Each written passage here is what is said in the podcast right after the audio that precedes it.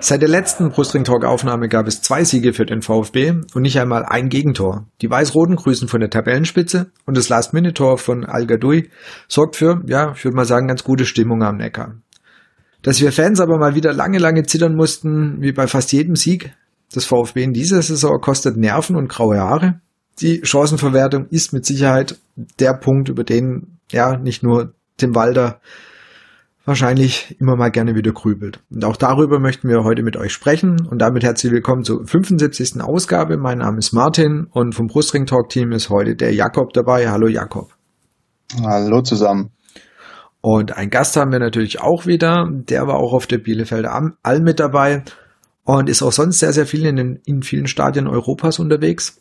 Quasi Groundhopper und auch darüber möchten wir heute ein bisschen mit ihm sprechen. Herzlich willkommen, Felix. Servus. Ja, Felix, ähm, bevor wir mit dir und zusammen über Bielefeld sprechen und das Spiel in Bielefeld und auch deine ja, verschiedenen Erfahrungen in sämtlichen anderen Stadien, darfst du dich ganz zu Beginn einfach mal äh, vorstellen, wer du so bist, was du so machst, wie bist du eigentlich zum VfB gekommen, wo findet man dich auch im Internet? Ähm, leg einfach mal los. Mein Name ist äh, Felix, ich bin 20, bin VfB-Fan eigentlich schon seit Geburt an. Dauerkarte habe ich seit jetzt mittlerweile zwölf Jahren. Wir haben nach der Meisterschaft haben wir als komplette Familie Dauerkarte in der Cannstatter Kurve gekauft. Erstmal Sitzplatz. Ähm, und später bin ich dann eben in Steher runtergegangen und verfolgt den VfB eigentlich wirklich seit ich denken kann. Ähm, seit jetzt mittlerweile zweieinhalb Jahren fahre ich alles beim VfB mit außer eben in die ähm, Trainingslager, Testspiele oder sowas. Aber jedes Pflichtspiel nehme ich mit. Genau. Soweit äh, meine VfB-Geschichte zum Groundhoppen, also andere Fußballspiele besuchen, ähm, die jetzt nichts mit meiner Mannschaft zu tun haben. Das mache ich seit grob anderthalb Jahren. Ja, genau. Hm. Genau, da sprechen wir noch ein bisschen drüber auf jeden Fall. Genau, kommt dann später. Genau.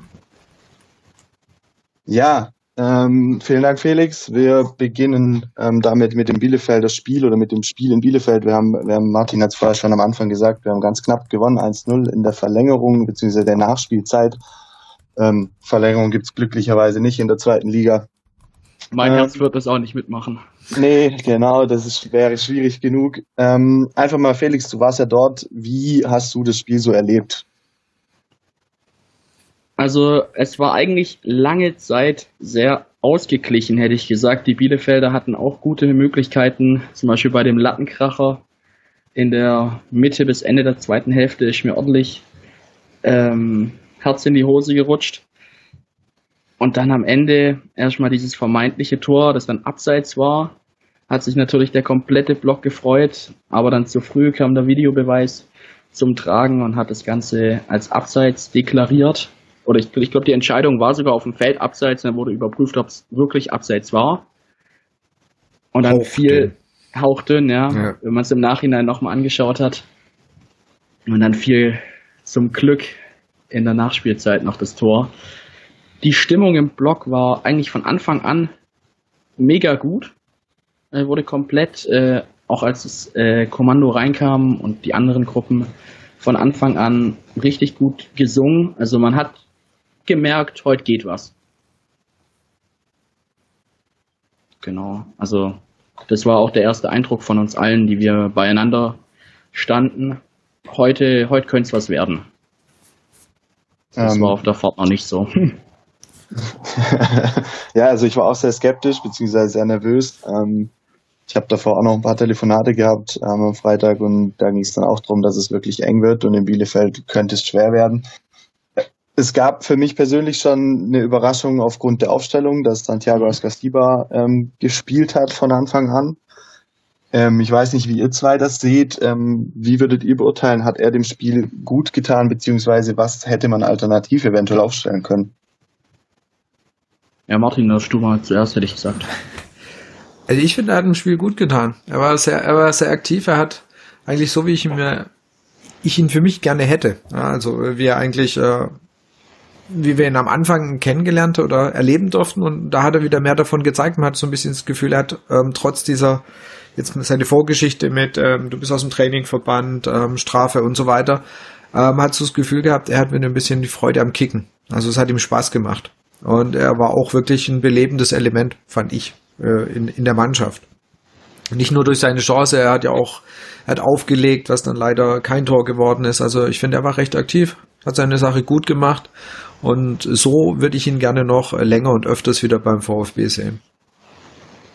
Was mir, ähm, also aus dem Block heraus, fällt einem einen, einen Spieler an sich ja gar nicht so aktiv auf.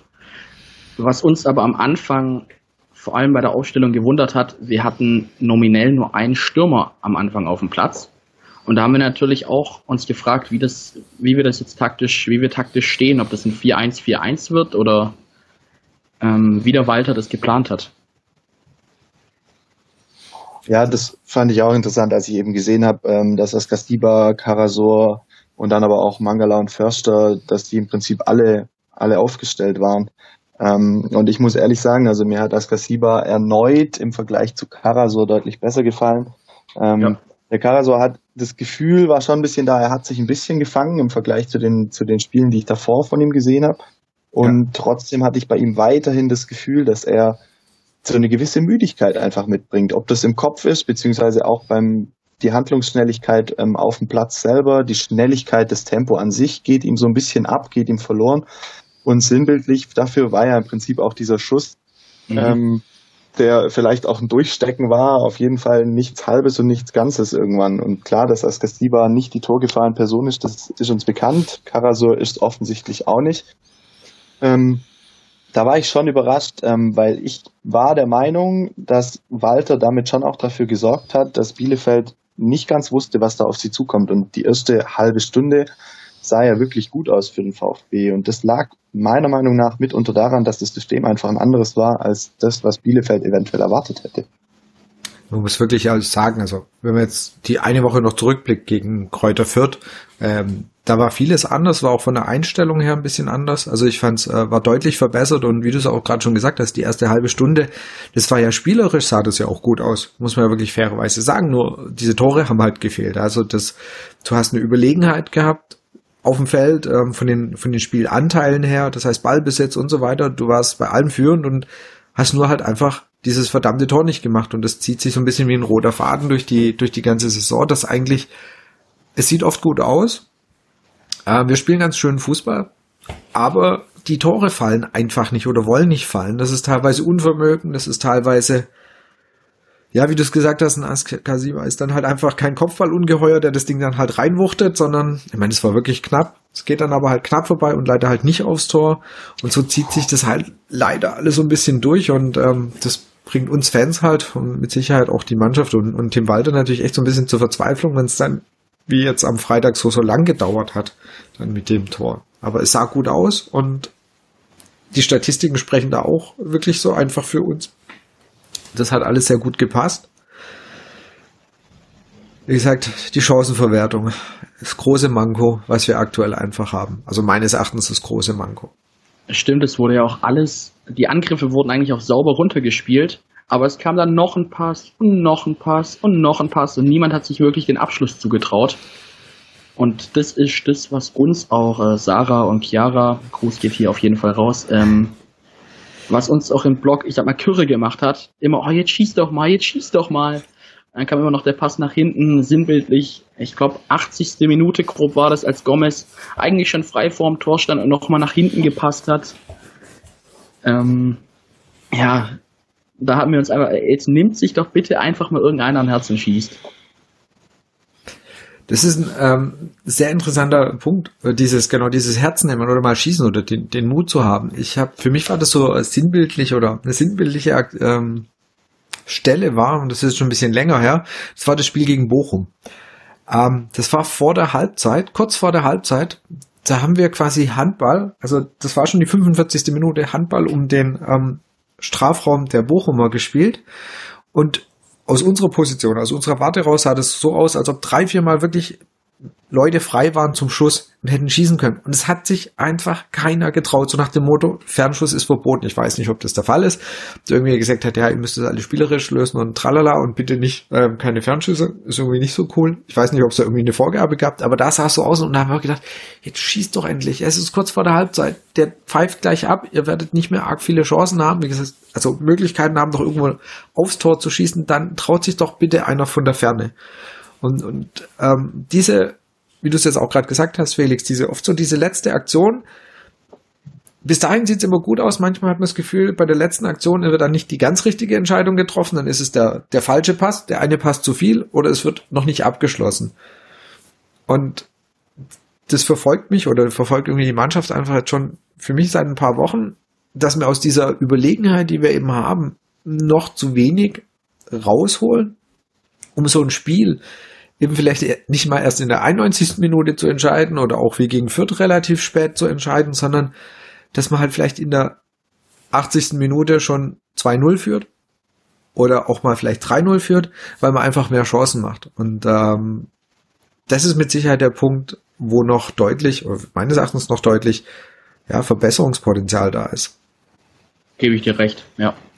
Auf jeden Fall.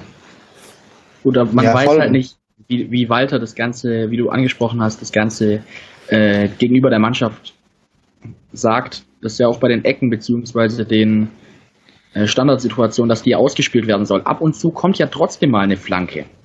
Vielleicht bei den Distanzschützen Schützen kann es auch mal so, so weit sein, dass wir irgendwann sieht mal einer ab. Ja, und gegen Bielefeld hatte ich so das Gefühl, als Förster mal abgezogen hat aus der Distanz, dass ihm das vielleicht einfach zu bunt wurde. Und der Stenzel hat ja auch mal versucht ähm, abzuschließen. Ähm, bei Stenzel frage ich mich dann halt, ob es wirklich er ist, der den Distanzschuss sich nehmen muss, ähm, oder ob es da nicht andere gibt, die das halt eigentlich einfach mal früher schießen sollten. Ähm, wenn die Schüsse so kommen wie am wie gegen Bielefeld jetzt, auch innerhalb vom Strafraum, ob das ein Mangala war, ob das ein Askasiba war, ob das ein Karasor war, dann können wir da sehr viel Schusstraining machen in nächster Zeit, weil da war einiges dabei, wo ich sage, das ähnelte eher einer Rückgabe als einem Torschuss. Hm. Es ist halt einfach die Frage, haben sie nicht den, den Mut, das zu tun oder einfach die Unsicherheit, ob na, wird es jetzt was? Oder ist es auch einfach vielleicht durchs Training geprägt, dass, dass ähm, vom Training aus eher der Wunsch ist, äh, das spielerischer und quasi noch näher vors Tor zu kommen und dann quasi also kürzeren Distanzen abzuschließen. Hat man einfach so ein bisschen das Gefühl, dass da immer noch ähm, versucht wird, nochmal einen Pass zu spielen, und dann halt leider nicht die ganz richtige Entscheidung am Ende getroffen wird und dadurch halt auch Chancen wieder zunichte gemacht werden. Und natürlich dann muss man fairerweise sagen, dass einfach dann die, wenn es dann wirklich eine Chance ist, dann, dass die einfach die Verwertung noch einfach zu gering ist. Und das dürfen sich mit Sicherheit unsere Stürmer oder Offensivspieler da ein bisschen ankreiden, dass einfach noch zu wenig aus den Chancen gemacht wird. Das ist mit Sicherheit großes ja, Manko, das wir aktuell noch haben. Umso schöner dann ja eigentlich, dass mit dem 1-0 in der 91. Ähm, ein Tor so fällt, wie sich Walter vermutlich vorgestellt hat. Wo eben nicht ein langer Ball kommt nach vorne, sondern ein schöner, schöner flacher Pass von Kempf in die Schnittstelle. Ähm, und Förster geht dann eben durch und, und legt dann nochmal rüber. Und dann haben wir genau die Situation, dass es eine kurze Distanz ist und al muss ihn nur noch im Prinzip rein, wie auch immer er ihn da reinmacht. Ähm, er steht ja im Prinzip dann vorm leeren Tor. Und ich vermute, dass genau das, das ist, was Walter sehen möchte. Und diese Szenen hat der VfB ja mehrfach versucht herbeizuführen, dass dann eben im Strafraum nochmal quergelegt wird. Ähm, mir persönlich ist momentan auch noch so, aber da bin ich eventuell auch einfach aufgrund der vergangenen Jahre ein, ein gebranntes Kind, dass es mir so geht, dass ich denke, zieht halt einfach mal ab. Ja, irgendwie fehlt da, glaube ich, noch so ein bisschen, also für mich fehlt noch so ein bisschen der Mittelweg. Also, dass du sagst, natürlich, ich, ich finde ich finde es gut, dass die dass der Ansatz da ist, das spielerisch zu lösen, dass man versucht, weit vors Tor zu kommen. Aber es muss dann halt aber auch drin sein oder sollte vielleicht öfters mal drin sein, dass du sagst, ich probiere es jetzt aus der Ferne, vor allem wenn ich als Fan schon das Gefühl habe, es ist eine gute Schussposition. Vielleicht, wie gesagt, auf dem Feld sieht es vielleicht anders aus. Vermutlich sieht es anders aus. Aber ähm, dass man doch öfters mal versucht, ich probiere jetzt den Weitschuss. Und die können das auch. Also man hat es dann ein, zwei Mal auch damals schon gegen Bochum oder so gesehen. Es gibt dann schon die Jungs, die das im Fuß haben, den Ball Richtung Tor zu bringen. Wie du sagst, Stenzel ist jetzt vielleicht nicht der Optimale dafür, aber vielleicht war es wirklich so, wie du es gesagt hast, dem, dem, dem hat es jetzt gereicht. Also ich muss es jetzt mal probieren. Wenn es sonst keiner macht, muss ich es halt machen. Aber ähm, eigentlich die Davi kann sowas, definitiv. Und der spielt zurzeit immer zum Glück, ist nicht verletzt. Also wir sollten eigentlich die Leute haben. Äh, Castro war jetzt die Woche verletzt, aber auch der sollte das können, mal eben aus der zweiten Reihe den, den Versuch zu wagen. Weil ich glaube, das schon einfach weiterhelfen kann. Um noch mehr eben Torgefahr zu bekommen, die uns aktuell, wie gesagt, noch ein bisschen abgeht. Wie habt ihr, du hast die Davi jetzt erwähnt, Martin, wie hast du, Felix, ähm, die Davi erlebt in Bielefeld? Schwer zu sagen. Also, ich habe ich habe jetzt nichts Besonderes von ihm im Kopf, muss ich ehrlich sagen. Trifft seine Leistung, glaube ich, ganz gut. Ja, genau. Also er ist, also, er ist ja auch er ist der Erste gewesen, der ausgewechselt wurde und ähm, da tatsächlich einfach auch die Frage, die ich mir gestellt habe, ob es daran lag, dass er wieder auf seiner ungeliebten Position außen spielen musste. Was einfach geschuldet war, oder der, der, der Grund war ja einfach und allein der, dass das System ein bisschen geändert wurde, ein bisschen das Übergewicht im Mittelfeld hergestellt wurde durch Askasiba, äh, Mangala, Karasor und Förster. Und die fünf haben sich im Prinzip, es gab ja so gesehen diese eine Spitze und alle so ein bisschen drumrum oder dahinter und die Davi dann immer wieder auf der Außen zu finden und nicht mehr das, wie er eigentlich spielen soll auf der Zehn mit diesen vielen Freiheiten, die er dann auch von Walter gekriegt hat, sondern tatsächlich sehr oft außen und ich glaube einfach, dass das was ist, das, das schmeckt ihm nicht. Ähm, und da geht auch vieles verloren. Ähnlich würde ich ja tatsächlich über Askasiba beurteilen auf der Halbposition ähm, auch wenn er meiner Meinung nach ein gutes Spiel gemacht hat und gezeigt hat, er kann da tatsächlich eine Alternative werden. Ähm, meiner Meinung nach war trotzdem vom Mittelfeld des VfBs Philipp Förster derjenige, der am meisten Potenzial gezeigt hat, um auf dieser Position oder auf den Positionen ähm, extrem wichtig zu werden. Ähm, nicht nur aufgrund von seiner von seiner Vorlage, sondern einfach ähm, ja, er hat so eine Zuversicht ausgestrahlt, das ganze Spiel über irgendwie so ein, wir gewinnen das schon noch, keine Angst und einfach war wahnsinnig präsent. Ähm, ganz im Gegenteil zu beispielsweise einem Karasor oder auch einem Mangala, der meiner Meinung nach jetzt auch schon bessere Spiele gemacht hat und eben auch einem Didavi. Ähm, da muss ich schon sagen, dass ein Förster nach der kurzen Zeit, der jetzt schon hier ist, ähm, so vorangeht, das finde ich schon stark. Das spricht jetzt aber nicht nur für dieses Spiel, das war die letzten Spiele ja schon genauso, dass Förster eigentlich der aktivste meiner Meinung nach war glaube, von der Laufleistung sogar ebenbürtig mit dem Askasiba. Also es ist Wahnsinn, wie schnell der angekommen ist. Ja. Also muss man echt sagen, der, der ist ein paar Spiele da und äh, gefühlt nicht wegzudenken aus der Mannschaft. Also der ist wirklich, ähm, das war noch eine sehr, sehr gute Verpflichtung, weil an sich kannst du sagen, man, du hast es ja aufgezählt, wer sich da bei uns im Mittelfeld alles tüm tümmelt. Das sind ja sehr, sehr viele und ähm, er hat auch eine gewisse Konkurrenz und ist eigentlich vom Stand aus erstes Spiel direkt gespielt und ja, festgespielt. Also das ist schon wirklich sehr erstaunlich, ähm, was der da für einen sehr schnellen Weg beim VfB gegangen ist. Ja, man muss ehrlich sagen, er bringt eigentlich die Leistung, die man am Saisonanfang von Karasor erwartet hat.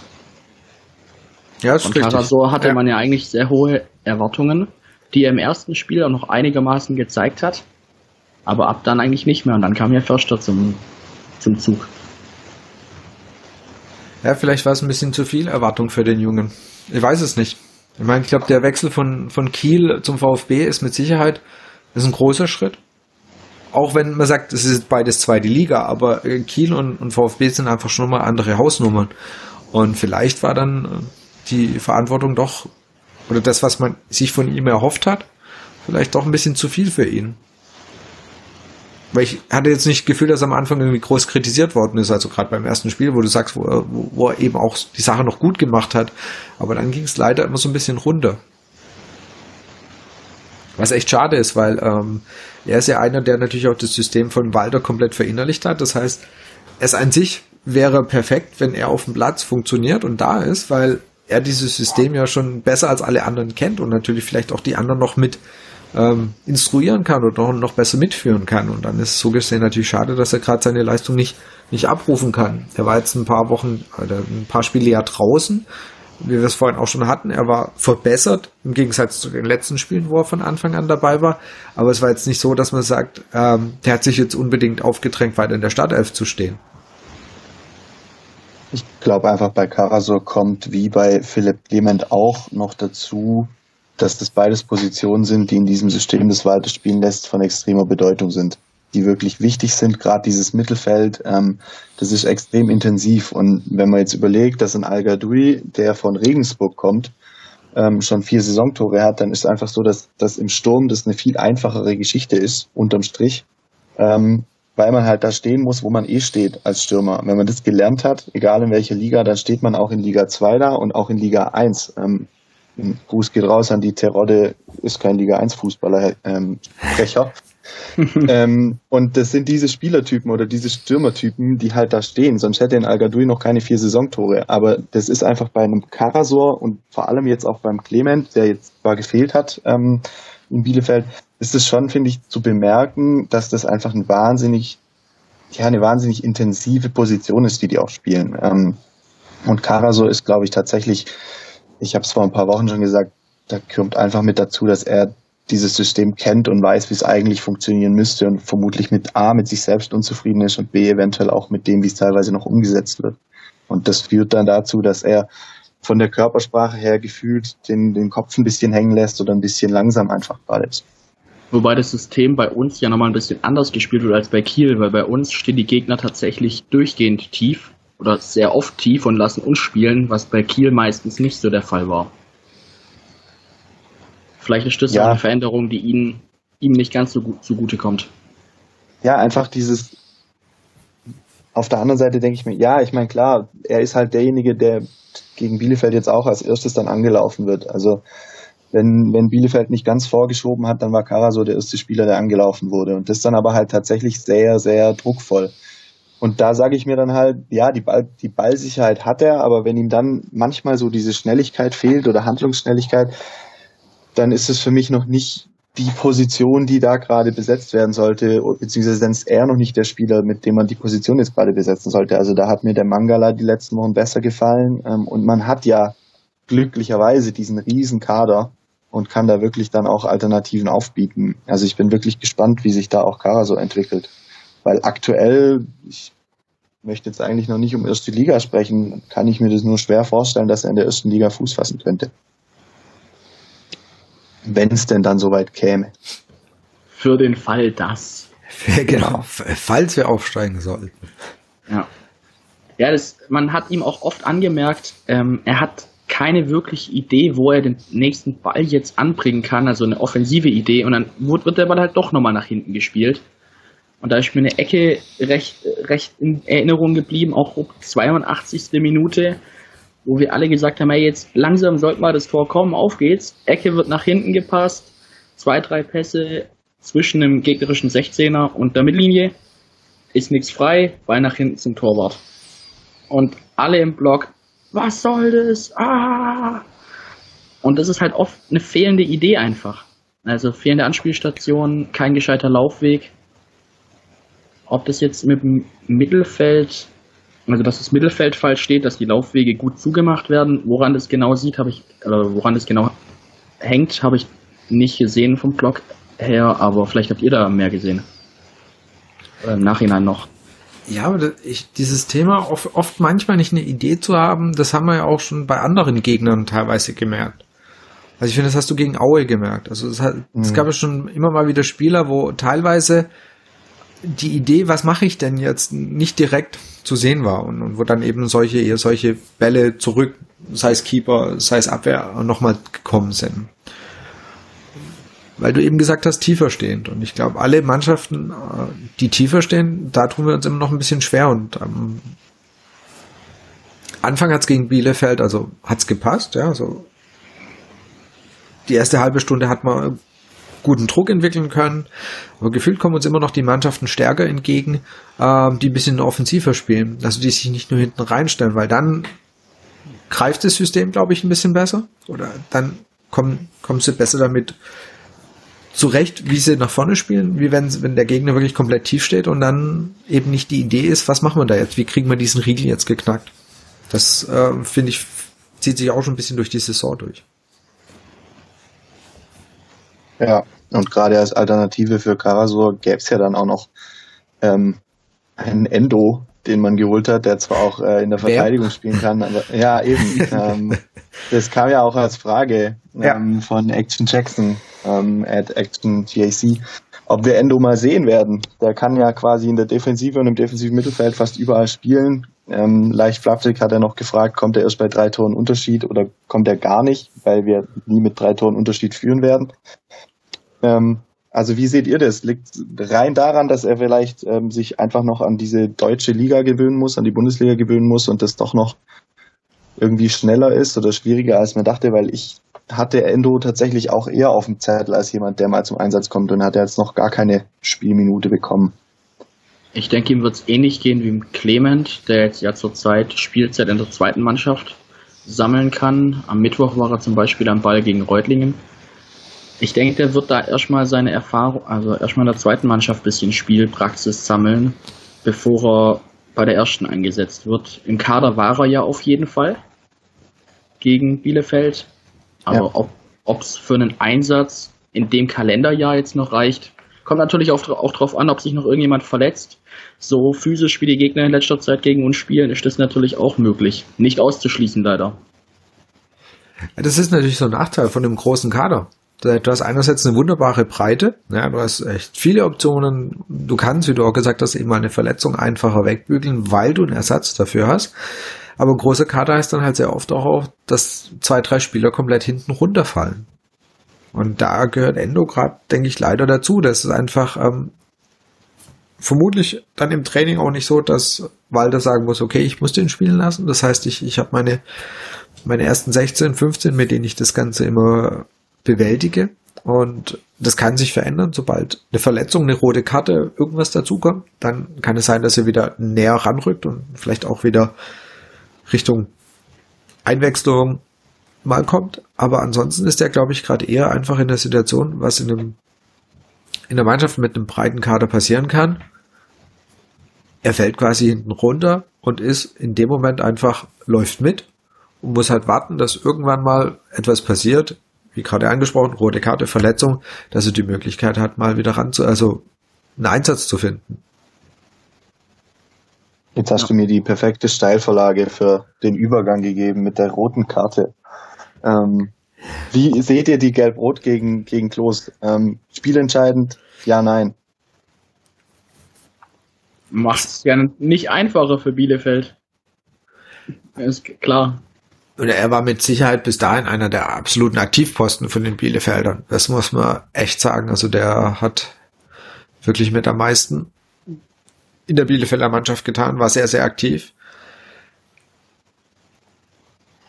Er hat immer mal wieder vor allem auch vorne den Ball festgemacht, dass die hinten mal ein bisschen aufatmen konnten. Ja, und Klos und Vogelsommer waren meiner Meinung nach wahnsinnig schwierig zu verteidigen. Also die haben ja. wirklich die Abwehr vom VfB immer wieder auch vor Probleme gestellt. Ähm, ob das dann Klos ist, der eben den Ball festmacht und dann nochmal nach außen verteilt. Ähm, so kam Bielefeld ja auch immer wieder zu Chancen die sie dann hatten. Ähm, oder es aus so einer Situation raus dann, dann einer von diesen Lattenkrachern von Hartherz war es, glaube ich, ja. ähm, die dann einfach kommen. Ähm, für mich, ja, eine unglückliche Gelb-Rot für Bielefeld. Ähm, letztlich vertretbar, weil wenn man Gelb hat und dann so im Kopfballduell geht, mit dem Arm raus Richtung Gesicht, dann ist es einfach gelb. Ähm, die erste gelbe, keine Ahnung, was er genau zum Schiedsrichter gesagt hat, war ja vermutlich wegen Meckern. Aber ich glaube tatsächlich, dass, dass das richtig, richtig schwer gew geworden wäre, ähm, wenn Bielefeld noch zu elf gewesen wäre. Weil selbst zu zehnt war es ja wirklich schwierig. Also man hat, fand ich, diesen einen Mann weniger die erste zehn Minuten nach der Gelb-Rot nicht gemerkt, dass der VfB in Überzahl spielt. Und erst gegen ja. Ende kamen die dann wirklich öfters auch mal vors Tor. Ähm, dann das Abseitstor auch von Gomez, das ja, ja sehr knapp abseits war, aber es war wohl korrekt. Ähm, und dann eben auch nochmal diese ähnliche Chance dann, die zum Tor geführt hat in der Nachspielzeit. Ich habe immer so ein bisschen das Gefühl, dem VfB tut so Überzahl gar nicht so gut. Also wir machen da auch nicht gefühlt nicht so viel draus. Das heißt, spielentscheidend aus Bielefelder Sicht mit Sicherheit. Ja, und äh, vermutlich wären sie mit Klos weiter, wäre es für sie nicht arg viel schlechter gelaufen. so. Hätten eventuell sogar auch einen Punkt mitgenommen. Aber dadurch, dass Bielefeld dann teilweise auch eher tendenziell dann noch, doch noch mal einen Ticken tiefer stand, also einfach noch mehr gefeitet hat, hat es uns jetzt nicht einfacher gemacht.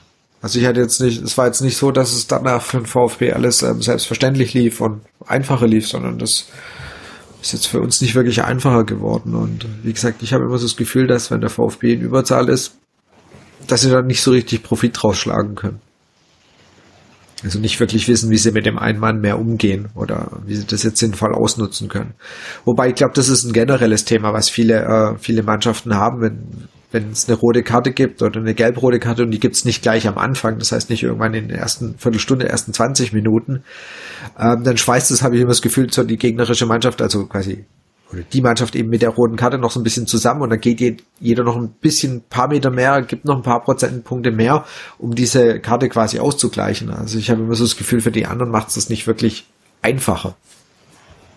Und vor allem die Mannschaft, die dann in Überzahl ist, hat dann auch immer, ich weiß jetzt nicht, inwieweit das bei den äh, Spielern wirklich verankert ist, aber oh, wenn wir jetzt nur unentschieden spielen, wir sind doch in Überzahl, dann müssen wir gewinnen, dann wächst nochmal der Druck und vielleicht geht auch die eine oder andere Mannschaft nicht gut damit um, dass nochmal mehr Druck da ist. Ja, ich glaube schon, dass, du, dass das echt was ausmacht. Weil du sagst, jetzt sind sie einer mehr, jetzt müssen wir eigentlich gewinnen. Ja, jetzt müssen wir eigentlich. Ah, hier VfB und ne, das ist ja in Anführungsstrichen nur Bielefeld. Jetzt müssen wir ja mit einem Mann mehr, dann müssen wir gewinnen. Das macht mit Sicherheit im Kopf auch ein bisschen was aus. Aber da noch ein Wort zum Schiedsrichter. Ähm, ich fand auch allein, wie er die äh, gelb-rote Karte moderiert hat, also äh, weil Kloster ja vor ihm sagen wir mal, schon sich beschwert hat und irgendwas und er ist da seelenruhig dagestanden. Ziemlich ernster Blick, so nach dem Motto, du gehst jetzt halt raus. Und nicht nur deswegen, es war mit so dem besten Schiedsrichter, den wir diese Saison bisher hatten. Und es war lustigerweise einer, nicht von den großen bekannten Namen, sondern ähm, recht für mich unbekannter, Timo Gerach. Für mich auch unbekannt. Also ja. Jakob, kanntest du den davor schon? Also kanntest du den Schiedsrichter davor? Ja, gehört schon mal, aber ich wüsste jetzt nicht, welche Spiele er schon gepfiffen hat. Liegt aber auch daran, dass ich bei Schiedsrichtern immer relativ interessiert bin, weil es mich ja, also ich habe ja selber mal gepfiffen. Ähm, aus dem Grund gehört habe ich ihn schon mal. Mich hat es aber überrascht tatsächlich, dass er auch das Topspiel pfeifen darf. Ähm, Bielefeld-Stuttgart. Äh, ich habe tatsächlich mit anderen Herren gerechnet, die ich mir nicht gewünscht hätte. Äh, so gesehen absolut zufrieden und ich glaube tatsächlich nach dem Spiel wird keiner sagen, das war, da war eine Fehlentscheidung dabei. Auch, auch seine Assistenten, also wie die, diese Abseitssituation zweimal vom Assistent auch erkannt wurden.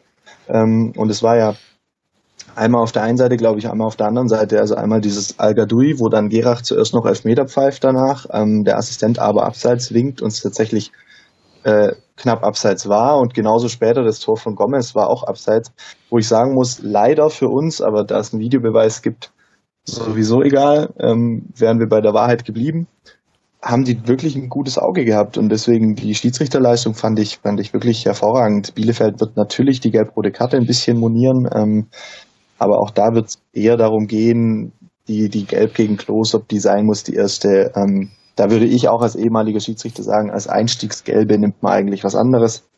Ähm, aber wie gesagt, ich weiß nicht, was Klos alles gesagt hat und was er nicht gesagt hat, von daher. Vermutlich war so, dass er jetzt gemeint hat, okay, jetzt muss ich meine gelbe zeigen. Sonst tanzt er mir noch auf der Nase rum. Vermutlich. Ja, und wie gesagt, ich fand es einfach, ich fand so seinen Blick, als, als er eben den äh, Klos mit raus begleitet hat, fand ich sehr, ja, mach mal. Du kannst jetzt vor mir rumturnen, was du willst, du gehst trotzdem raus. Also er hat sich da auch gar nicht auf Diskussion einlassen. Also ich fand das von der von der Führung aus, sonst fand ich, hat er das eigentlich echt ganz gut im Griff gehabt. Und nachdem er die letzten Male immer eigentlich uns über die Schiedsrichter beschwert haben, finde ich, darf man auch mal positiv sagen, dass das dieses Mal wirklich okay war. Also da kannst du echt aus unserer Sicht, wie gesagt, wie, wie du es gerade gesagt hast, die Bielefelder sehen es vielleicht einen Ticken anders, aber aus unserer Sicht kannst du dich auf jeden Fall mal nicht beschweren. Das ist ja auch mal schön.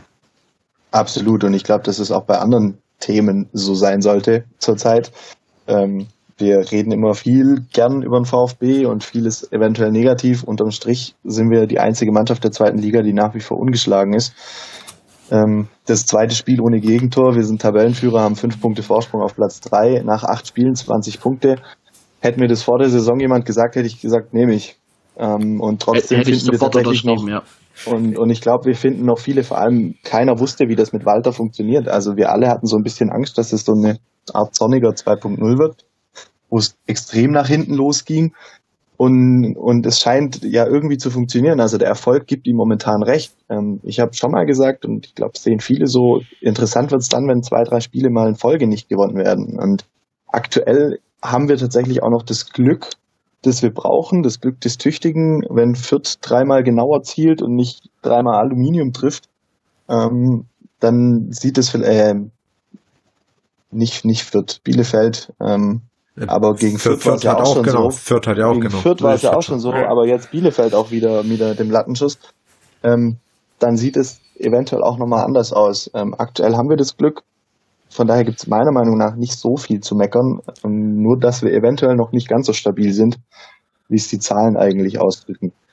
Genau, das, das finde ich schon ein Punkt, weil äh, du hast jetzt auch gerade die Abwehr angesprochen und ja, wir haben genauso wenig Gegentore wie Hamburg. Aber man muss halt einfach echt oft sagen, gerade jetzt gegen Fürth oder jetzt auch gegen Bielefeld, uns ist auch Pfosten und Latte mal gerne noch zur Seite gestanden. Also ich finde schon, die meisten kennen mich oder haben mich schon ein paar Mal gehört. Klar, es ist, wir stehen Punkte, Punkte technisch richtig gut da. Aber du darfst halt eben sowas wie die, wie die Offensive, das heißt diese mangelnde Chancenverwertung, die darf man kritisieren. Und wenn du halt eben auch siehst, wie du gegen Bochum geschwommen bist und hättest du gegen Bochum oder auch gegen ein, zwei andere Mannschaften ein bisschen fähigere Gegner, also Stürmer gehabt, dann gehen die Spiele halt nicht so aus. Klar, sie sind jetzt so ausgegangen. Im Nachhinein kann man sagen, ja, was motzt dann da noch drüber? Aber das ist schon ein Punkt. Das wird auch mal anders laufen, da bin ich relativ sicher. Also das wird nicht die ganze Saison so flüssig durchlaufen. Wir können mit dem Hintergrund, den du auch gesagt hast, neues System, neuer Trainer, viele neue Spieler, stehen wir richtig gut da. Und es ist ein, wie immer, ein, oder es ist ein Jammern auf hohem Niveau, absolut, keine Frage. Aber wir werden um den äh, lieben, die Frage von dem lieben Kollegen äh, Sebastian vom Vertikalpass zu fragen, wir werden mit Sicherheit nicht ungeschlagen durch die Saison gehen, das glaube ich definitiv nicht. Weil irgendwann fehlt da auch mal das Quäntchen Glück und dann geht halt so das Pendel wie im Spiel gegen Bielefeld oder wie auch gegen Fürth hätte schon gehen können, schlägt dann halt mal in die andere Seite aus, zur anderen Seite aus und dann verlierst du halt auch mal. Das wird definitiv kommen. Da bin ich sehr überzeugt davon. Ja, und ich möchte es nicht beschwören, aber eine Niederlage gegen Wehen Wiesbaden, gegen Wehen Wiesbaden wäre so typisch VfB. Ja, genau. Jetzt kommen ja wirklich zwei Gegner, äh, beide im Tabellenkeller verankert, aber beide jetzt äh, am Wochenende auch gewonnen. Sowohl Wien als auch äh, unser Gegner drauf, Holstein Kiel. Beide gewonnen. Äh, das wird mit Sicherheit, jetzt haben wir quasi die zwei Mannschaften aus dem oberen, hast du von den oberen, das war dritter und vierter, also wirklich die waren zweimal Gegner, die uns gefordert haben, rein auch von der Tabellenposition her, das heißt, die auch ein bisschen King und jetzt geht's genau gegen das Tabellenende. Und wie du sagst, das wäre so typisch VfB, da eben nicht die erwarteten zwei Siege einzufahren. Aber es muss letztendlich die, ja, Pflicht sein, da möglichst viel rauszuholen. Und in dem Fall musst du eigentlich sowohl gegen Wien Wiesbaden als auch gegen Kiel musst du eigentlich gewinnen. Weil dann hast du, und jetzt zitiere ich Taifun Korkut, dann hast du diese sechs Punkte gegen die Spitzenmannschaften veredelt. So. Und vor allem kann ich dann mit breiter Brust gegen den HSV doppelt antreten. Genau. Das kommt noch hinzu, weil dann, dann grüßt du weiterhin von oben, du bist unangefochteter Tabellenführer. Aber es wird mit Sicherheit nicht einfach, weil die werden beide wieder so diese, diese Auernummer, die werden, denke ich, beide eher tief stehen, die werden uns beide machen lassen. Und da wird es interessant zu sehen, wie wir damit umgehen. Ich hoffe, dass Roman Gituka wieder fit wird. Der war nämlich ein Lichtblick, meiner Meinung nach, in, der, in den Spielen, wo er gespielt hat wenn er mal auch zum Torschuss oder wenn er sich auch mal traut zu schießen, beziehungsweise ansetzt, weil oder auch mal in die Mitte passt. Man sind seine Dribblings hat er, ist er durch, gut durchgekommen, aber sind doch irgendwann immer gestoppt worden. Ja, oder er hat er dann im Abschluss ja auch einfach Pech. Also das hoffe ich auch, dass ihm dieses äh. Pech mal, dass das Pech mal weg ist und er dann dementsprechend auch mal trifft. Also die Ansätze sind bei ihm da und ich hoffe auch, dass er wieder dabei ist, weil er ist ein sehr belebendes Element und äh, ich denke, er wird auch noch treffen, das wird auch noch kommen. Aber gerade gegen so Mannschaften wie gegen äh, Wien, Wiesbaden und auch gegen Kiel brauchst du auch so individuell starke Spieler, die vielleicht dann halt eben auch mal in der Einzelaktion er hat es ja so in Regensburg, hat, hat das ja, finde ich, sehr stark angekündigt äh, oder gezeigt, was da in ihm steckt was man von ihm erwarten kann. Und das brauchst du, glaube ich, genau gegen die Mannschaften. Dass du da eben die zwei, hoffentlich diese zwei Siege einfährst, die für mich echt sehr wichtig wären.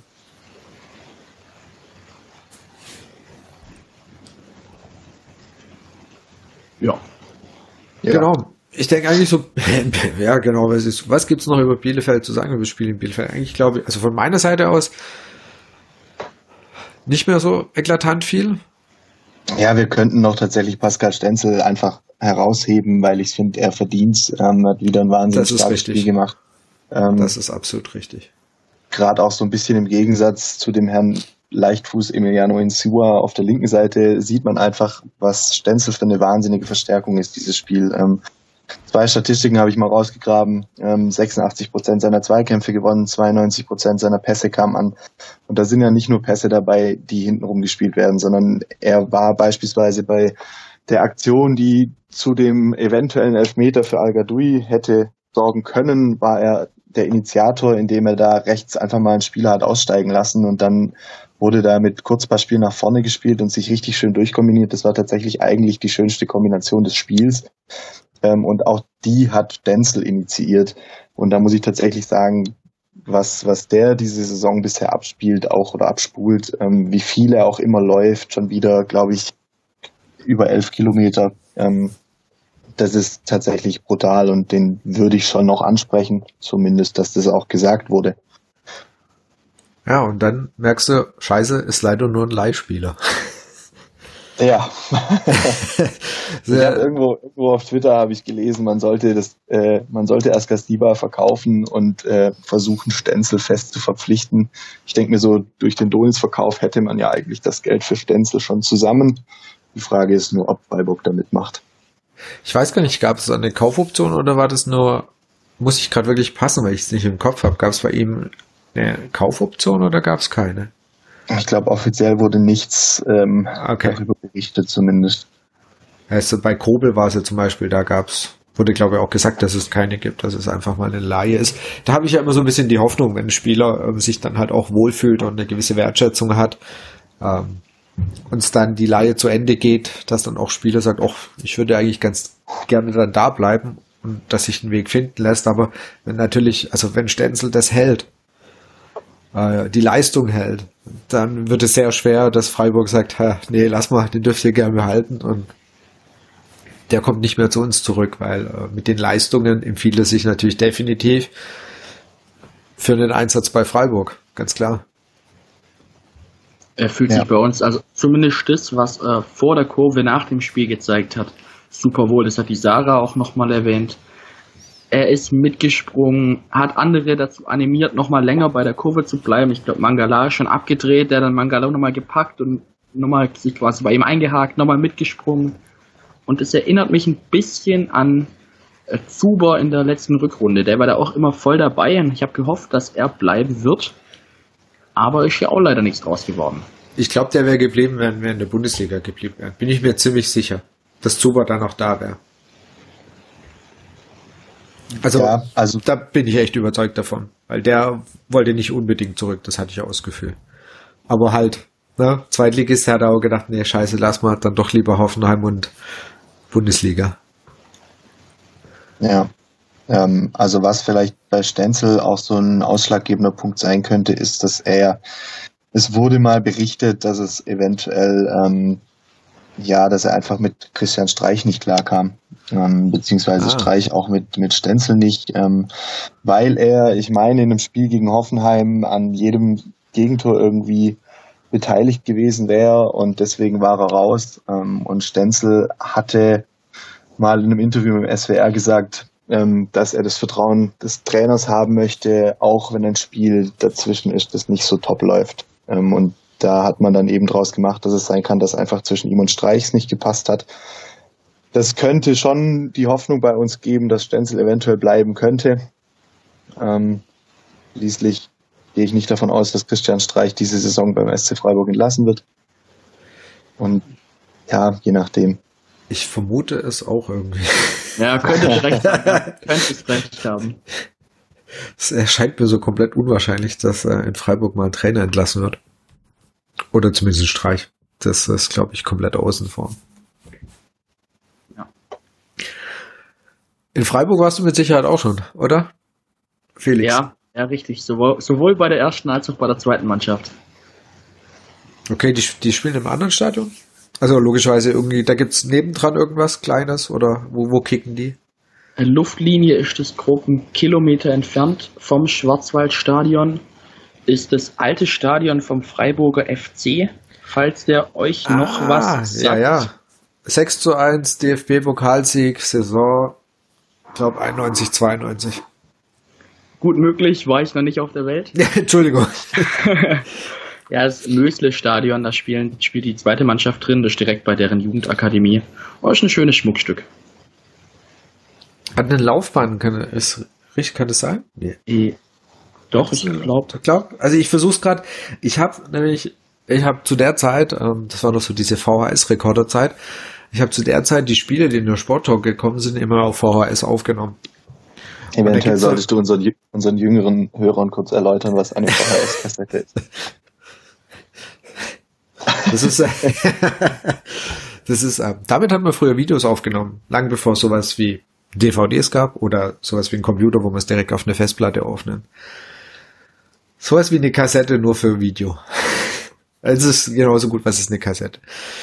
Ähm, also es kann, zurzeit hat es keine Laufbahn mehr, vielleicht hatte es früher eine Laufbahn. Okay, ich, ich versuche das gerade so äh, ja. noch bildlich vor mir zu, ja. ja, genau, ja. bildlich vor mir zu haben, weil ich habe damals, wie gesagt, diese ganzen Dinge aufgenommen. Also wenn irgendwas im Sport, in der Sportschau gekommen ist, und ich kann mich eben diese 6 zu 1 äh, das gibt's auf Video irgendwo auf einer VHS-Kassette, jetzt wahrscheinlich mittlerweile in extrem schlechten Qualität. Aber da gibt's noch ein paar so Highlights aus dem ja, Anfang der 90er. Mhm. Ja. Kommen wir zu dem Thema oder zu deinem Thema, was du ja so ein bisschen für dich, du hast schon gesagt, in den letzten eineinhalb Jahren entdeckt hast, das Groundhopping. Du hast, äh, was du jetzt uns am Anfang verschwiegen hast, du besuchst ja nicht nur die Stadien, sondern du machst kleine Videos, stellst die online. Vielleicht magst du auch kurz was zu deinem YouTube-Kanal sagen, den du dazu hast? Ja, genau, beim Groundhoppen habe ich immer meine Kamera dabei und mache da im Vlog-Style. Das heißt, ich filme teilweise mich selber, sage dann meine Meinung zu Verein XY, sage dann, was ihn ausmacht oder was das Stadion ausmacht, das ich gerade besuche. Erzähle da einfach ein bisschen, zeige dann Bilder von der Stimmung, vom Stadion, vom Spiel, soweit das lizenzrechtlich natürlich möglich ist ähm, lad das Ganze hoch und versucht da anderen Leuten, die hoppen gehen, beziehungsweise hoppen gehen wollen, einfach einen Anreiz zu geben, ey, schaut mal, das Stadion ist cool, geht da doch mal hin. Oder gibt Tipps, wie man zu bestimmten Spielen am besten kommen kann, wie ich Beispiel nach Kroatien kommen, ja, solche, solche Sachen eben. Um da auch einfach eine kleine Community aufzubauen, die sich gegenseitig ein bisschen hilft, ähm, was Spielplanungen oder Mitfahrgelegenheiten auch angeht. Genau. Das ist das, was ich nebenbei noch ein bisschen mache. Okay, und für, für die Leute, denen das jetzt so irgendwie noch gar nichts äh, sagt oder vielleicht das Thema Groundhopping gehört haben, da gibt's ja so Sachen wie Länderpunkte. Äh, ich weiß, dass es eine App gibt, wo sich ganz viele ihre Spiele quasi, wo war ich und so weiter. Kannst du das mal denen, die, denen es noch so gar nichts sagt, dieses Thema Länderpunkte, App, wie funktioniert das? Ich glaube, ich fange erst schon bei A an. Groundhoppen ist eigentlich okay. eine Sache, man besucht Fußballspiele überall auf der Welt, theoretisch. Ich habe mich jetzt erstmal für Europa entschieden. Äh, man kann aber auch nur in Deutschland, nur Baden-Württemberg, nur Württemberg, was weiß ich. Muss man selber mit sich ausmachen, äh, Fußballspiele besuchen und versucht dann bestimmte Ligen eben voll zu machen. Das sehe ich als Ziel, dass ich zum Beispiel sage, ich will jetzt mal die erste Liga voll haben, ich will die zweite Liga voll haben, wobei ich die ja mit dem VfB mache dritte Liga und so weiter. Dann gibt's natürlich dann noch Länderpunkte. Das heißt, ich habe in Deutschland ein Spiel besucht, Länderpunkt Nummer eins. Ich war dann in der Schweiz, Länderpunkt Nummer zwei. Ich habe dann noch ein Spiel in Österreich geschaut, Länderspiel, äh, Länderpunkt Nummer drei und so weiter. Und das kann man natürlich ewig spinnen. Wie viele offizielle Länder gibt's auf der Welt? 194 oder sowas. Und ja, dann kann man eben 194 Länderpunkte sammeln. Wo hast du bisher die meisten, also jetzt außerhalb von Deutschland, die meisten Spiele gesehen? Müsste die Schweiz gewesen sein, ja, genau. Elf Stadien in der Schweiz und danach kommt Holland. Die Niederlande mit neun. Wie bist und du so in dieses, Ja, sorry. Ja. Und ich wollte gerade auch sagen, das Ganze trägt man dann eben in eine App ein. Da gibt es zwei Möglichkeiten. Entweder man macht diese App auf, wenn man sich gerade im Stadion befindet. Und die Entwickler dahinter haben wie so eine Art GPS-Ortung und das kombiniert mit, dem, mit den Spielplänen. Das heißt, die App sagt einem dann, einem dann ey, hier findet gerade ein Spiel da, äh, statt, bist du da? Dann kannst du auf Ja drücken dann wird das automatisch in deinen Verlauf reingezogen oder du kannst es eben im Nachhinein auch noch loggen. Also zwei Tage später, wenn du zu Hause bist, kannst du sagen, oh, ich war ja bei dem Spiel, habe ich vergessen, mich live einzuchecken. Dann kannst du es auch noch nachtragen. Und so kannst du dir deine Statistiken eben selbst aufbauen, sage ich mal, wie viele Spiele du in einem Jahr, in einer Saison und so weiter besucht hast. Und wie bist du in die ganze Sache reingekommen? Also wo hast du angefangen? Warum hast du angefangen zu reisen oder was war da der Reiz dahinter?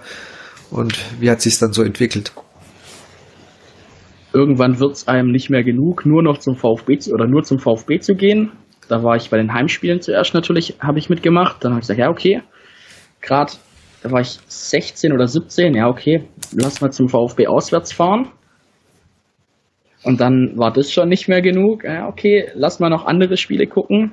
Dann sind wir zuerst mal nach Lautern gefahren, zu denen ja noch ein bisschen eine Freundschaft besteht. Ja, okay, lass mal Lautern supporten. Gegen den KSC war das sogar. War dann ein überragendes 0 zu 0, das wir geschaut haben. Und dann, ja, okay, was, was finden noch so für Spiele statt? Ah ja, cool, in Basel ist eins. Am Wochenende drauf mal nach Basel gefahren. Und so hat sich das dann nach und nach entwickelt. Und dann bin ich auch mal längere Strecken äh, unterwegs gewesen. Zum Beispiel ähm, mit meinem Vater war ich bei Manchester United mal, was natürlich eine sehr coole Erfahrung war. Ja, und mittlerweile komme ich dieses Jahr wahrscheinlich auf über 150 Spiele, die sich äh, ja so ansammeln.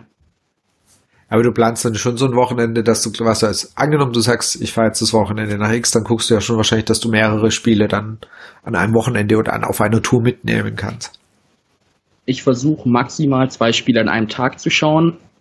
Erstens, man will natürlich das, was man erlebt, auch einigermaßen verarbeiten können. Und wenn man drei Spiele an einem Tag besucht, ist es schwer, noch die Städte anzugucken oder es quasi den Eindruck zu verarbeiten, finde ich.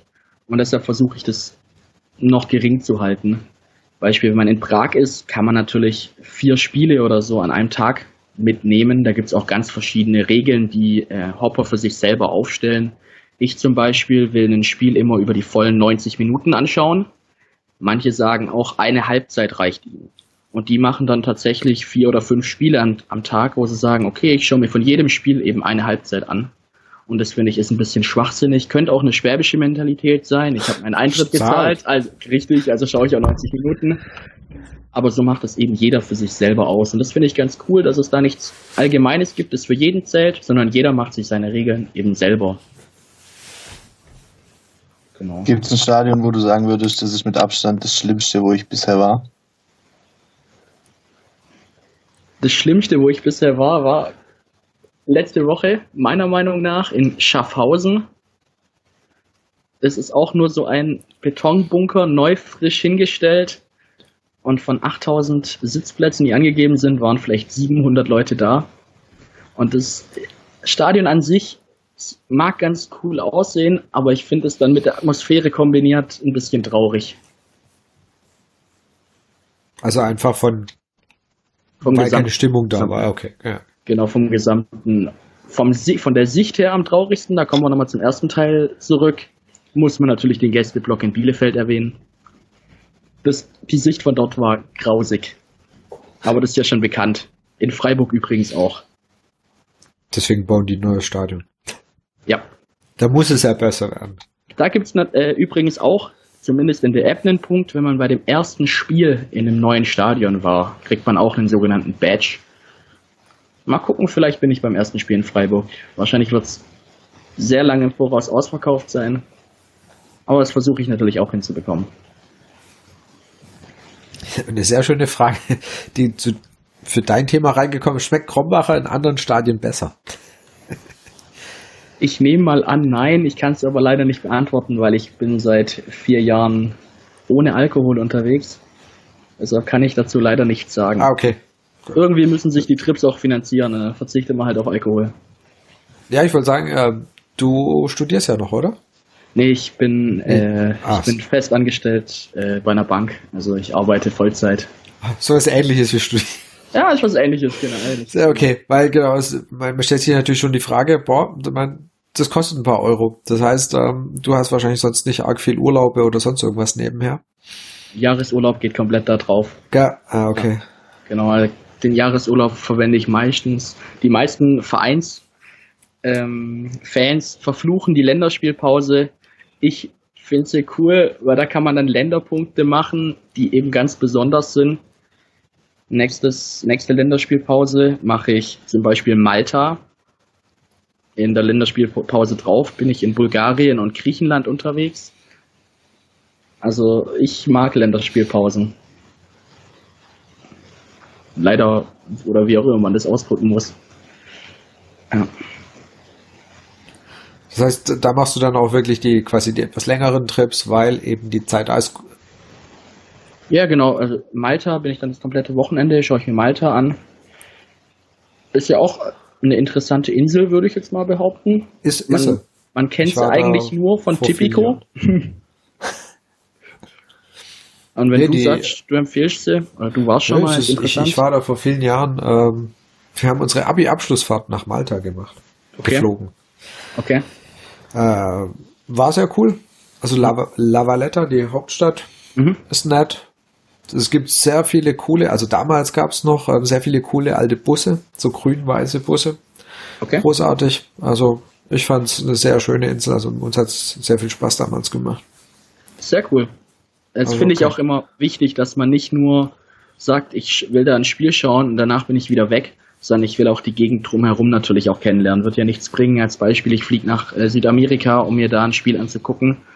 Und dann besuche ich am nächsten Tag das nächste Spiel und am Tag darauf wieder ein Spiel und bekomme gar nichts dort wirklich von, vom Land mit. Gibt es noch so ein Traumziel, wo du sagst, also da, das ist ein Stadion, das muss ich unbedingt gesehen haben, da muss ich noch unbedingt hin? In Maracanã will ich auf jeden Fall noch hin. Finde ich sehr, sehr cool.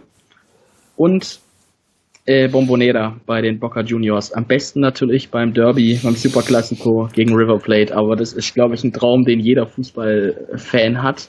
Oder zumindest jeder Hopper. Es wird wahrscheinlich unschaffbar sein. Ich bin ja nicht mal im Ansatz ein Hopper, aber das ist so ein Spiel, wo ich auch sagen würde, würde ich gern mal mitnehmen, aber ich glaube, das ist so unrealistisch. Ja. Es gibt natürlich schon welche, die haben das geschafft, und, und äh, aber das ist, glaube ich, echt sowas live ist, glaube ziemlich imposant. Ziemlich, äh, ziemlich cool, auf jeden Fall. Ja. Ja, genau. Ich glaube, da sind wir uns alle einig. Ja, das definitiv. Da reicht es ja schon, wenn du, wenn du nur die Bilder siehst, da kriegst du ja Gänsehaut.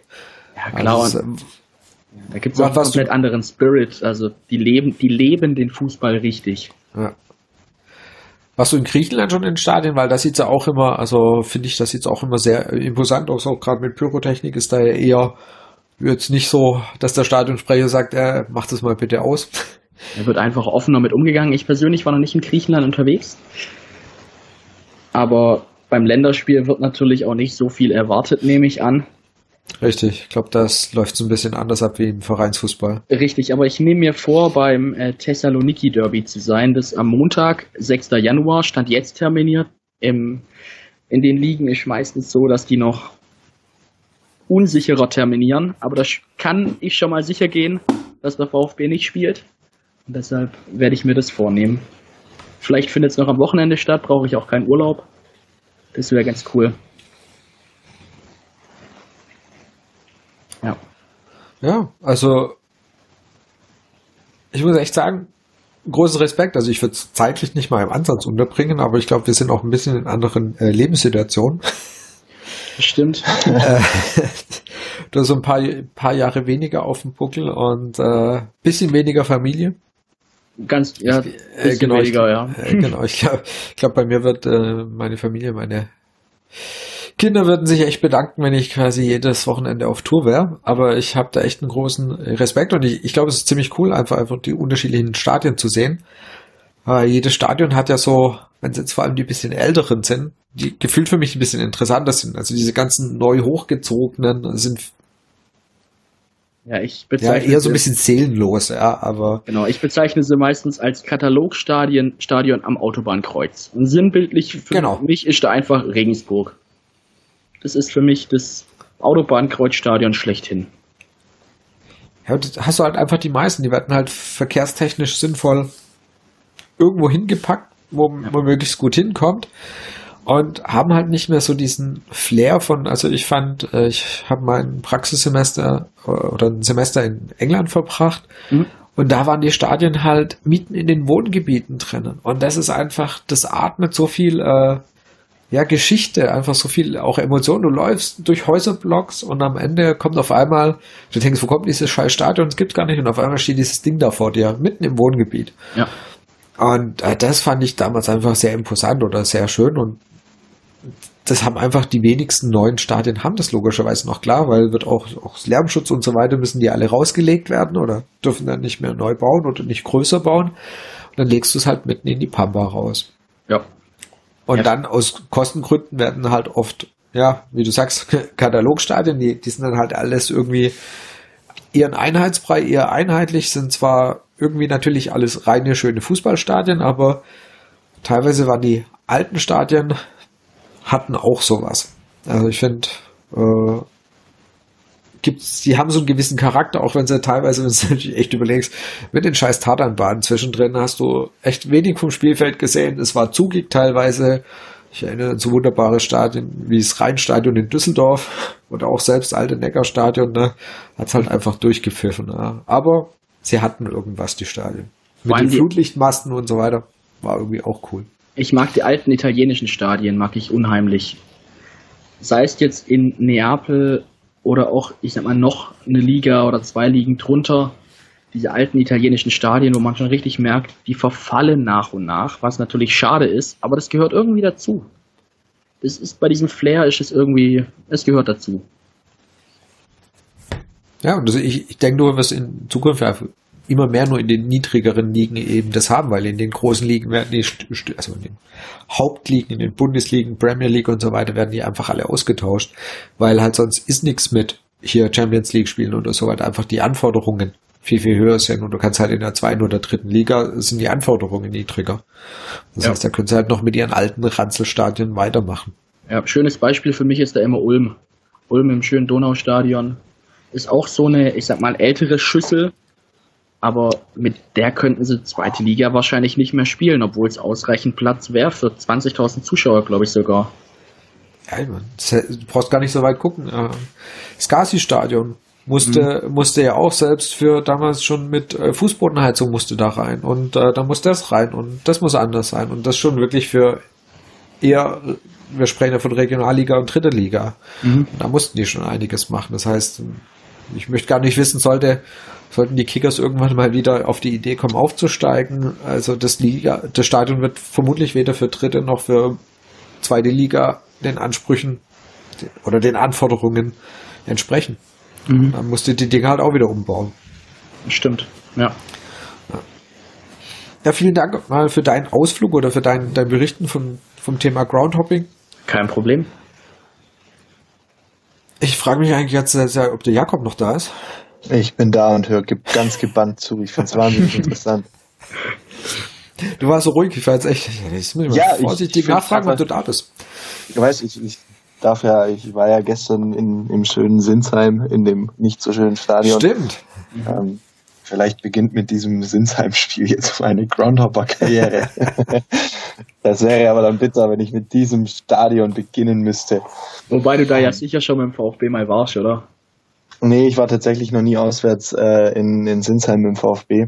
Okay. Ähm, hat irgendwie nie gepasst. Ähm, aber ja, da war tatsächlich auch sehr interessant, gestern so zu sehen, dann einfach zu merken, was man beim VfB hat und was man definitiv nicht hergeben möchte für das, was halt so in Sinsheim dann ist.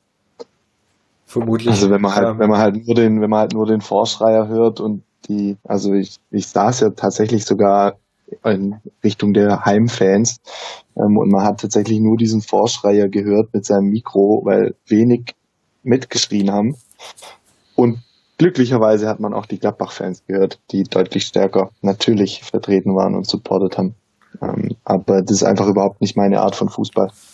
Habe ich einfach wieder für mich feststellen müssen. Da freue ich mich tatsächlich wieder, wenn ich äh, am Freitag gegen wen wieder im Stehblock stehe. Ja, ich mich auch. VfB geht bei mir auch immer vor Hopping. Also von, von dem her, das ist. VfB wird da immer die Nummer eins bleiben. Unsere liebe Jasmin, die ja noch ein bisschen im Ausland war, die aber auch irgendwann mal wieder zurück ist und vielleicht auch irgendwann mal wieder hier mit aufnimmt. Also falls ihr euch wundert, die gibt's noch, die ist da, die hat sich nur so ein bisschen nach Südamerika abgesetzt. Und postet ab und zu ein paar Bilder von Fußballplätzen in Kolumbien, ja? Ja, es ist äh, Groundhopping in Kolumbien. Ähm, die hat uns noch eine Frage gestellt und damit möchte ich dann eigentlich auch, oder damit können wir dann auch abschließen, unsere Punktetipps nach der Hinrunde. Wo wir so punktetechnisch denn liegen. Felix, du darfst anfangen. Schön, oder? Äh, nach den ersten vier, vier Spieltagen hätte ich gesagt, ja, immer Heimsieg und auswärts unentschieden. Wäre ja ganz schön. Aber ob wir den, den Punkteschnitt von dann grob zwei Punkten durchgängig in der Hinrunde noch, noch halten. Ja, ich nehme einfach den Durchschnittspunkteschnitt 2 und sage 34 Punkte. Wobei der würde jetzt ja nur noch 14 machen. Es wäre relativ wär traurig, wär, ja. Wäre fast eine relativ traurige Hinrunde, ja. ja. Also mit dem Start jetzt, ja. Ah. Aber wir, wir halten mal die 34 fest, ist okay. Ich bin Jakob, drei, du ahnst ich es. bin drei Punkte optimistischer und sag 37. Und ich sag 38. Ah. Jasmin muss kommentieren, was die schätzt. Genau, Ja. Jasmin, äh, wir, wir brauchen dann noch deinen deinen Tipp. Felix, vielen Dank, dass du dir die Zeit genommen hast. Ja, danke für die Einladung. Ja, sehr, sehr gerne. Und den Felix findet ihr übrigens auch auf Twitter. Äh, Ich werde auch noch, wenn er mir es noch durchschickt, äh, seinen YouTube-Kanal gerne verlinken. Dann hänge ich das noch hinten rein. Dann könnt ihr da auch reingucken, was er bisher so auf seinen Auswärtsfahrten beziehungsweise auf seinen Groundhopping-Fahrten äh, aufgenommen hat. Nutze, also auswärts beim VfB mache ich keine Videos. Da Nee, stehe ich das- lieber im Blog und ja, supporte, nee. deshalb. Deswegen hatte ich es auch korrigiert, auswär auswärts im Sinn von Groundhopping. genau, perfekt. Genau, also ähm, wenn du mir das noch durchschickst, dann packe ich das in die Show Notes rein. Sehr gerne, danke. Dann bleibt mir eigentlich nur zu sagen, Jakob, auch danke, dass du mit dabei warst. Jederzeit. Und wie immer, unseren Podcast könnt ihr finden bei meinsportpodcast.de, Spotify, Apple Podcast, Google Podcast und ja auch bei YouTube. Wenn ihr Fragen habt, wenn ihr Themenwünsche habt, ähm, gebt uns einfach Bescheid, äh, schreibt uns auf Twitter an, ihr könnt uns theoretisch auch auf Facebook anschreiben. Da sind wir vielleicht nicht ganz so aktiv, aber eigentlich reagieren wir auch dort auf Fragen. Ihr könnt uns natürlich auch eine Mail schreiben. Das heißt, wenn irgendwas ist, ähm, Rückmeldungen sehr gerne her damit. Und gerne auch natürlich äh, eine Rezension bei iTunes hinterlassen, eine Bewertung, freuen wir uns auch immer drüber. Meldet euch, wenn irgendwas ist. Am Freitag geht's weiter mit dem VfB gegen Wien Wiesbaden. Dann ist Länderspielpause. Und ich denke, wir werden eben in dieser Länderspielpause uns auf jeden Fall einmal melden, weil sonst wird es irgendwie arg lang, bis wieder VfB-Fußball zu hören und zu sehen ist. In dem Sinne wünsche ich euch wie immer einen schönen Morgen, Abend, Mittag oder wann auch immer ihr das Ganze anhören werdet. Und bis zur nächsten, bis zur 76. Ausgabe vom Brustring Talk. Macht's gut. Ciao. Ciao. Ciao.